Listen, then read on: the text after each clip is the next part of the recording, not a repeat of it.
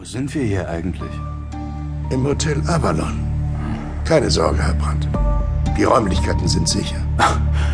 Woher wissen Sie das, Mickler? Wollen wir weitermachen? Wir waren beim Mord an Kennedy, bei JFK und seiner berühmten Rede, die er am 25. Mai 1961 vor dem US-Kongress gehalten hat und in der er das amerikanische Mondfahrtprogramm als Reaktion auf den Sputnik-Schock ankündigte, die Apollo-Mission. Was macht Ihnen solche Angst, Georg? Was ist passiert in der letzten Woche? Was hat Sie so aus der Bahn geworfen? Es lief doch bis zu unserem letzten Treffen alles nach Plan. Sie. Die sind ohne Maß.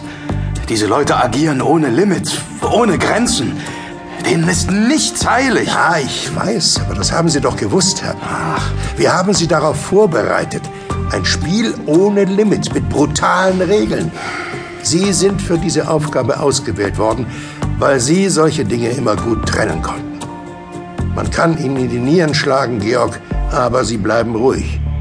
Sie wissen, dass man Sie umbringen wird, doch Sie verlieren Ihre Aufgabe, Ihr Ziel niemals aus den Augen. Niemand kann Sie bluffen. Ich verstehe, dass der Druck gewaltig ist. Darum sind wir hier. Ich will Ihnen helfen, da auch weiterhin durchzukommen. Sie haben uns einen riesigen Schrecken eingejagt. Wo haben Sie mich gefunden? Auf einer kleinen Insel in der Ostsee, Ruden. Da gibt es eine alte Lotsenstation und ein paar Bienenzüchter. Einer von denen alarmierte den Staatsschutz, als er sie fand. Wir waren zum Glück etwas schneller. Wollen wir jetzt darüber reden, wie Sie da draußen hingekommen sind? Bienen? Ja. Und keine zehn Kilometer südlich von Ruden befindet sich der Ort Peenemünde auf der Insel Usedom. Noch mehr unbekannte Flugobjekte. Und auch ziemlich bekannte Flugobjekte. Sie sprachen von Kennedy und dem Raketenprogramm der Amerikaner. Das alles begann in Peenemünde mit den Forschungen Werner von Brauns und der V2 der Nazis. Ist das der Link, von dem wir hier reden? V2. Die Vernichtungswaffe hoch 2. Ich hatte nicht geahnt, dass es darum gehen würde. Was meinen Sie? Raketentechnik. War Ihnen bewusst, Mickler, dass die V2 der Nazis die Mutter aller Kurz- und Langstreckenraketen ist?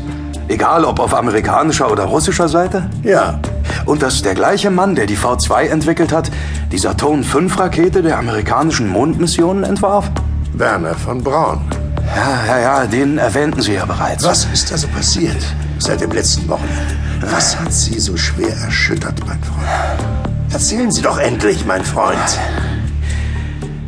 Also gut. Ich glaube, ich bekomme langsam die verschiedenen Fäden wieder zusammen. Aber es ist verdammt heftig, wirklich verdammt heftig. Mein Gott.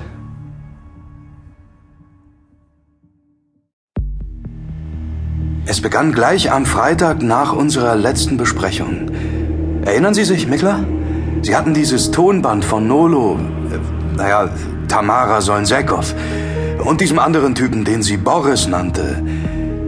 Sagen Sie, Mickler, glauben Sie wirklich, dass das Boris F. Tron sein könnte? Der ist doch tot. Oder etwa nicht? Boris ist ein häufiger Name im Osten. Und ihre Freundin Tamara stammt aus Usbekistan. Das liegt im Osten, im Orient. Aber erzählen Sie weiter, was passiert ist. Den Rest klären wir später. Okay. Also, ich dachte, es wäre eine gute Idee, diesen Mädchen mal zu folgen. Sie schienen erstaunlich gut gebrieft zu sein für ein Opfer. Ich erwischte sie auch tatsächlich noch vor diesem Reisebüro, von dem wir immer dachten, sie würde dort nur arbeiten. Aber der Laden war, ist wohl viel mehr. Stützpunkt, Unterschlupf, Schaltzentrale, was auch immer. Und Sie haben das Mädchen dort noch erwischt. Oh ja. Ich hätte es eigentlich auch nicht erwartet, aber ich war mit meinem Kommilitonen unterwegs, meinem Kumpel Kim Schmidtke. Er kann es bezeugen, wenn Sie mir nicht glauben. Doch, doch, kein Problem. Erzählen Sie nur weiter. Das Mädchen nahm ein Taxi, wir hinterher. Es ging kreuz und quer durch die Stadt.